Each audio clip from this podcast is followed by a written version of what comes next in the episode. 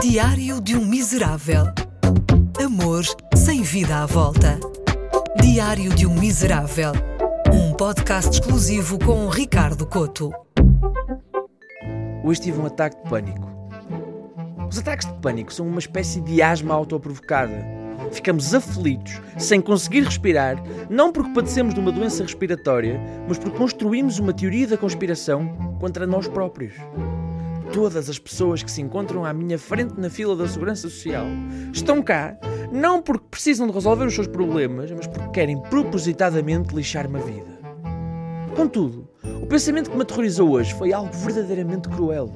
Estava sossegado em casa e de repente pensei: a Cristina Ferreira nunca quereria nada comigo.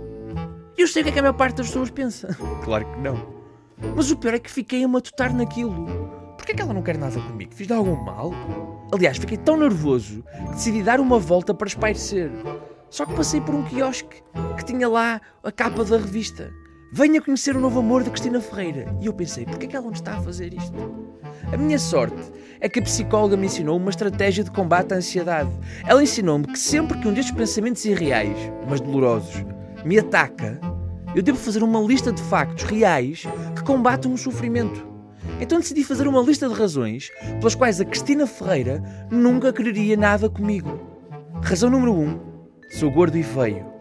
Razão número 2: não sou famoso. Razão número 3: falo 4 tons abaixo dela. Razão número 4: eu nunca ligaria o 760 300 300. E foi quando cheguei a esta parte da lista que um segundo pensamento me passou pela cabeça. O Gosha nunca quereria nada comigo. E começou tudo outra vez. Porquê que ele não quer nada comigo? Fiz-lhe algum mal? E pronto, lá acabei a fazer uma lista de razões pelas quais o Gosha não quereria nada comigo. Razão número 1, um, sou gordo e feio. Razão número 2, não sou muito bom a escolher casacos. Razão número 3, eu nunca ligaria mesmo 760 300 300. Quando cheguei a esta parte da lista, um terceiro pensamento me veio à cabeça. O João Baião era capaz de se interessar por mim. E fiquei todo contente a imaginar-me ter uma vida feliz ao lado do João Baião. Só que tenho de ser frio e perceber que isto também é um pensamento irreal. Mas ainda assim fiz uma lista de razões pelas quais o João Baião se interessaria por mim. Razão número 1, um, sou o gajo mais parecido que há com o macaco Adriano do Big Show Sick. Razão número 2, nunca o trairia com outro apresentador de televisão. É que o Gosto e a Cristina não querem nada comigo.